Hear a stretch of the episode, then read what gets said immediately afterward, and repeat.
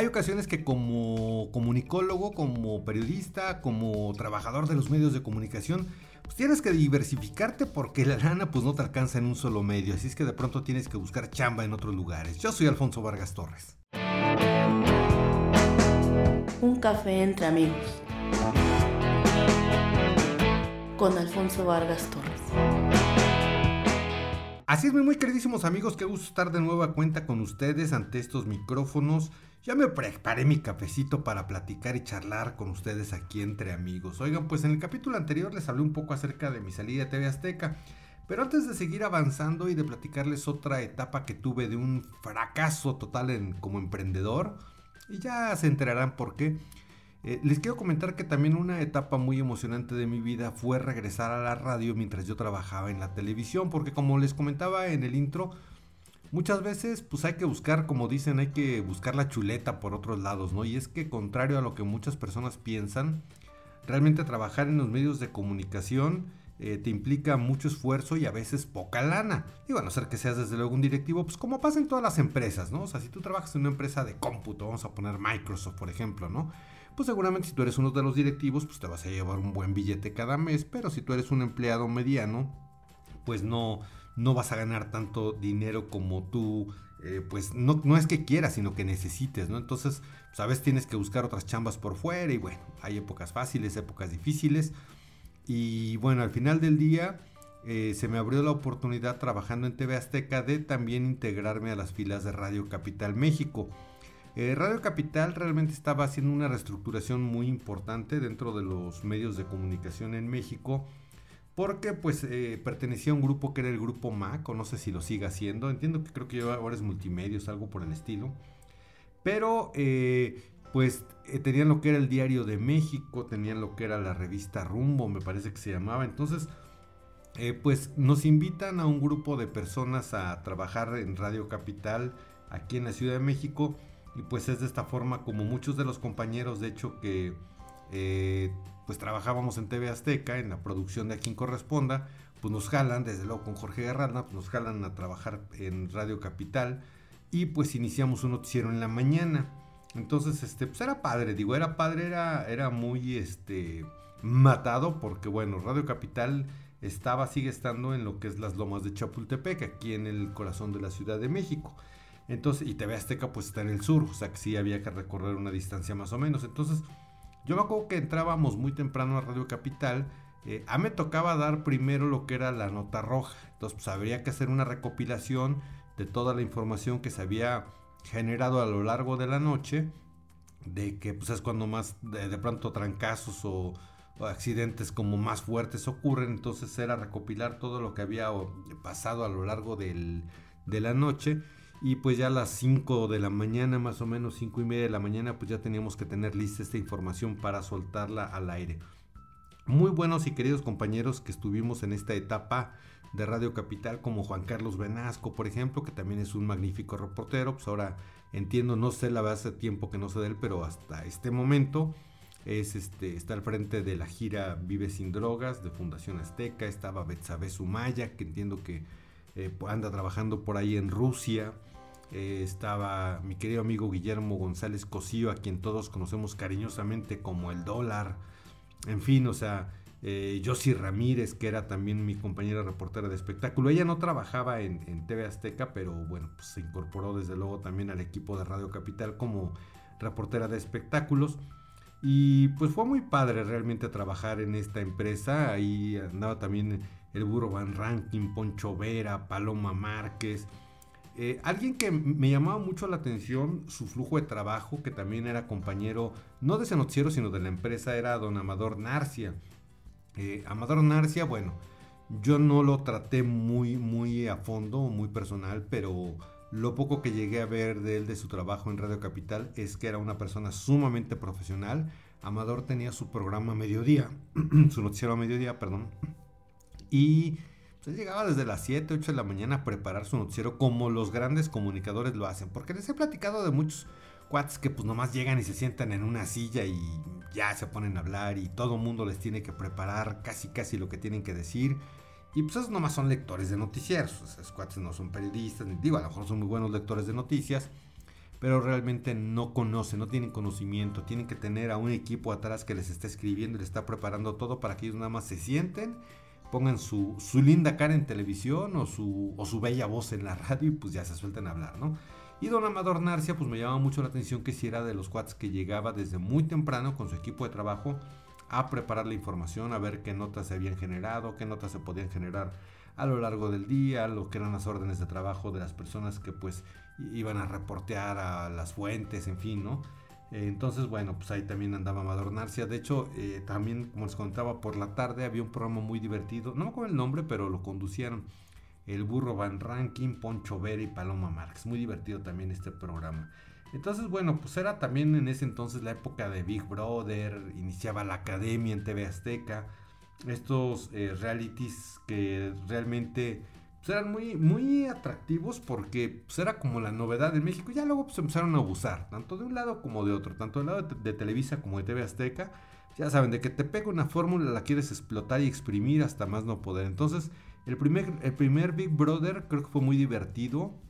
Eh, Big Brother, por si tú estás muy chavo y no lo ubicas, bueno, pues es una franquicia de pues un reality donde están un grupo de personas encerrados en una casa y pues hay distintos retos ahí que tienen que, que hacer y tienen que estar en la convivencia diaria y pues ahí estás viendo muy de cerca lo que ocurre como pues hay una película muy buena eh, que protagoniza Jim Carrey que se llama eh, Truman Show, historia de una vida, ¿no? Pues algo así, digo, obviamente Truman Show era, un reality espectacular donde pues, el cuate nacía, crecía en una ciudad y siempre había cámaras, pero pues él no sabía que estaba realmente que era un parte de un show de televisión. Bueno, Big Brother pues encerraban un grupo de compadres ahí en una casa y tú veías todo cuanto ocurría allá adentro, ¿no? Y la academia fue un concepto muy bonito también. Bueno, seguramente esa más o menos si lo ubicas, ¿no? O sea, un concepto muy bonito porque se trataba realmente un grupo de chavos que aspiraban a ser cantantes. Entonces se hacían audiciones, audicionaban miles de personas y pues los seleccionados los encerraban también en una casa, pero a diferencia de Big Brother no nada más era una convivencia y hacer retos, sino ahí los enseñaban realmente a ser cantantes y cada fin de semana se hacía un concierto. Este programa lo dirigía, lo conducía Alan Thatcher, el concierto de la academia y también fue una cosa muy padre, ¿no? De ahí salieron pues eh, cantantes como Toñita, como Miriam, como, no sé, eh, bueno, varios cantantes, una estrella, por ejemplo, también. Chavos con muchísimo talento, Erasmo Catarino, ¿no? Con muchísimo, muchísimo talento, pero que lamentablemente pues ese talento pues no pudo ir más allá porque en las televisoras pues ya no existía una plataforma como en su momento lo existió para los cantantes, que era siempre en domingo. Entonces, siempre en domingo pues era una plataforma donde cada ocho días las personas acudían a cantar y de ahí salieron enormes estrellas como Marco Antonio Muñiz, incluso como Luis Miguel, Lucero, Mijares, en fin, Yuri, muchísimas, muchísimas estrellas que se formaban y que los formaba don Raúl Velasco. Bueno, pues lamentablemente en la academia no pasaba lo mismo porque una vez que terminaban su formación como cantante, no existían realmente foros en la televisión mexicana, menos en TV Azteca, donde se dieran a conocer o donde cada ocho días ellos estuvieran pues eh, cantando y pues eh, generando esa situación de, de, crecimiento en sus carreras musicales, ¿no? Pues ah, de pronto algunos discos los firmaban, sacaban sus discos, pero pues tristemente muchos de ellos terminaban una de dos, o como conductores de televisión, que pues no se supone que no habían estudiado para eso, pues habían estudiado para ser cantantes, no conductores, entonces muchos como híjoles, que se me van de pronto los nombres, por tantos nombres, ¿no? Pero muchos sí terminaron conduciendo programas de televisión y pues hay como que desperdiciados en un rinconcito de las televisoras, siendo que tenían un enorme potencial para cantar. Realmente pocas personas como mi querida amiga María Fernando Albo se, lograron colocar muy bien. Ella es la voz eh, femenina de la Sonora Santanera y pues, la verdad es que canta padrísimo y pues ella sí eh, sigue permanente, sigue vigente en el ámbito musical. No le fue fácil, pues yo recuerdo que eh, se integró a un grupo llamado las G6, algo así, que eh, pues cuando salieron de la academia formaron este grupo, luego se separaron.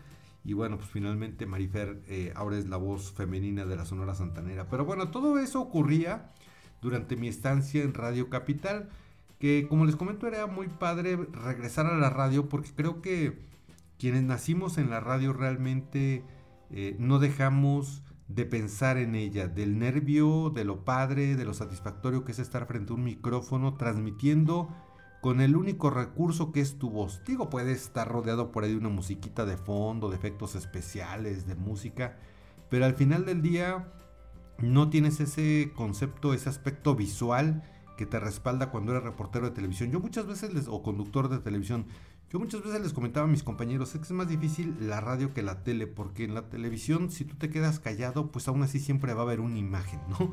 Ya sea tu cara de espanto de que te apanicaste y no supiste ni qué decir, pero hay una imagen, hay algo que va a estar señalándole una situación al espectador. Mientras que en la radio, pues no puedes dejar de hablar, porque si hablas se generan los famosos silencios, las lagunas, que pues finalmente la gente dice, pues algo está pasando y le cambias de frecuencia, o en el caso de podcast, pues dejas de escuchar el podcast y demás, ¿no? Es lo padre de la radio, es como enfrentarte, es un reto muy bonito el hecho de estar, eh, reitero, frente a un micrófono, platicando con tu audiencia, que pues está del otro lado, ya sea con unos audífonos, ya sea en un radio, ya sea, bueno, pues conforme han ido avanzando las cosas ahora en los podcasts, ¿no? Pero eh, pues en ese entonces fue realmente satisfactorio para mí que me invitaran a ser parte de este equipo del el noticiero matutino de Radio Capital, que como les decía lo conducía eh, Jorge Garralda, por ahí también andaba el doctor Leopoldo de la Rosa, en fin, o sea, realmente se formó un equipo padre en este, en este grupo de Noticieros Capital.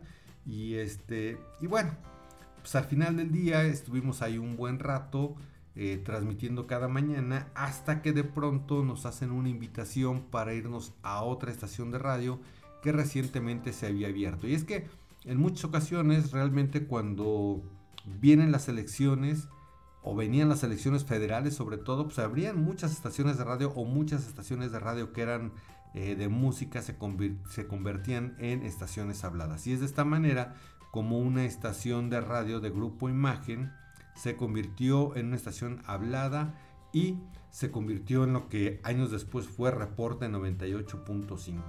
Eh, me acuerdo que una, una, amiga que era la productora de ahí de Radio Capital que se llamaba Priscila Reyes, que pues, es, también eh, fue actriz y todo, realmente no sé por dónde ande ahora, pero Priscila también era nuestra productora de radio y me dio mucha risa alguna vez que ella comentó que pues íbamos a... Ah, porque para esto les comento que Radio Capital estaba en la frecuencia del 830 de amplitud modulada, que era Radio AM. Y cuando nos invitaron a Grupo Imagen, pues nos íbamos a 98.5 de FM. Entonces me acuerdo que Priscila nos decía que pues ahora le tenemos que echar más ganas porque pues pasábamos de AM a FM y era como un salto, como un cambio importante, ¿no? A lo que pues algunos pensamos y algunos respondieron, híjole amiga, pues somos tan profesionales en AM como en FM, ¿no? Finalmente la frecuencia no tiene nada que ver. Lo importante es la entrega y el profesionalismo que tú tengas frente a una cámara de televisión, frente a un micrófono. No importa que te esté viendo una sola persona, no importa que te esté escuchando una sola persona, aun cuando esa persona sea tu familiar finalmente tienes esa responsabilidad de saber que detrás de lo que tú estás diciendo, ya sea frente a un micrófono de radio, de podcast, a una cámara de televisión, a una cámara de YouTube, de lo que sea, siempre va a haber alguien detrás viéndote o escuchándote en algún momento y en algún lugar. Entonces hay que tener como esa responsabilidad de saber, de conocer y de pensar que tienes una audiencia y que tienes una audiencia que pues merece respeto. Digo, suena a lo mejor un poquito ya como cascarón el hecho de hablar del respeto en los medios de comunicación, ¿no? Sin embargo, pues realmente es padre y es bonito. Y de ahí, pues es como les comentaba que nos vamos hacia Grupo Imagen. Eran épocas de elecciones federales, entonces es como, creo que se llamaba Reactivo, no me acuerdo cómo se llamaba esta estación del 98.5 y abren lo que es Reporte 98.5, que incluso hasta manifestaciones ahí afuera de las instalaciones de Grupo Imagen, porque pues, los chavos decían, pues ¿cómo es posible que quiten nuestra estación de música para poner una estación hablada? Bueno, pues con todo y todo, así fue. Y se abre Reporte 98.5, que estaba además como a 5 cuadras de Radio Capital en ese entonces, eh, que era de Grupo Imagen. Y pues invitan a trabajar a, a Javier Alatorre también en esta estación, entra también Martín Espinosa. De hecho, hasta, por ejemplo, a los reporteros, ahí me acuerdo que nos dieron un Peugeot y traíamos un Peugeot muy bonito que era este verde con los logotipos por todos lados de 98.5. Y bueno, pues al final del día eh, todo el equipo de Radio Capital, o casi todo el equipo de Radio Capital, pues nos migramos la producción hacia Reporte 98.5 y fue otra etapa padre realmente porque seguimos con este programa de radio, nada más que ahora ya era en la, en la tarde, ya no era en la mañana. Radio Capital estábamos en la mañana, el grupo Imagen nos pasamos a la tarde. De hecho, eh, Martín Espinosa conducía el espacio matutino, Javier Alatorre el del mediodía, nosotros estábamos en, el espacio de la tarde Ahí también estuvo el doctor Leopoldo de la Rosa, que pues eh, gran, gran eh, conductor y muy conocedor, sobre todo de la tauromaquia, de deportes en TV Azteca. Ya ahorita tiene también su canal de YouTube, tiene sus redes sociales, lo encuentran como Leopoldo de la Rosa Rogerio desde el tendido. Y bueno, pues ahí derrocha todo el talento el doctor Polo de la Rosa hablando de toros. Yo la verdad no soy aficionado a los toros yo sí soy de los que piensan que la tauromaquia pues no debería existir porque finalmente pues es el sacrificar a un animalito, es este hacerlo sufrir para luego matarlo, ¿no? Y todo nada más para que los espectadores pues eh, vitoren al, torero entre los oles. Pero bueno, respeto mucho el trabajo de los que están ahí, del doctor Leopoldo de la Rosa, gran amigo, gran compañero. Y bueno, pues al final del día eh, estuvimos también haciendo un trabajo muy, muy arduo ahí en el reporte 98.5. Eh, yo entiendo que el programa se terminó y digo entiendo porque en el capítulo anterior justamente les hablé de mi salida de Televisión Azteca, salí al mismo tiempo de TV Azteca y de Grupo Imagen, debido pues a que era la misma dirección, eh, era nuestro mismo director, bueno, nunca entendí por qué me fui de reporte 98.5, hasta ahorita sigo con la duda, porque pues una cosa es TV Azteca y otra cosa es imagen, pero bueno. Al final del día yo me fui de la Ciudad de México y me fui a emprender, como les decía, emprender en ese entonces no era tan fácil como lo es hoy porque no tenías todas las herramientas que te pueden brindar muchas personas. Pero este ya será tema y ahora sí se los prometo de otro capítulo. Pues mis muy queridos amigos, aquí charlando y tomándonos un rico cafecito entre amigos. Me despido de ustedes, no sin antes pues, invitarlos a que me sigan en mis redes sociales. Me encuentran en Facebook como Alfonso Vargas Torres, en Instagram como arroba Alfonso-Vargas-Torres. Y desde luego también pues, los espero ahí en el canal de YouTube, que es una de mis eh, plataformas principales. Ahí platicamos pues, muchos temas, recorremos lugares padres, hay opiniones. De pronto les hago algún unboxing, algún review de los eh, productos que yo utilizo para grabar eh, todos mis capítulos de YouTube. Y bueno, pues ahí nos la vamos a pasar padre también por allá. Es que los espero en todas estas redes sociales. Y pues muchas, muchas, muchas gracias por el favor de su atención. Nos vemos, nos escuchamos en cualquier momento y en cualquier lugar. Yo me despido de ustedes. Mi nombre es Alfonso Vargas Torres.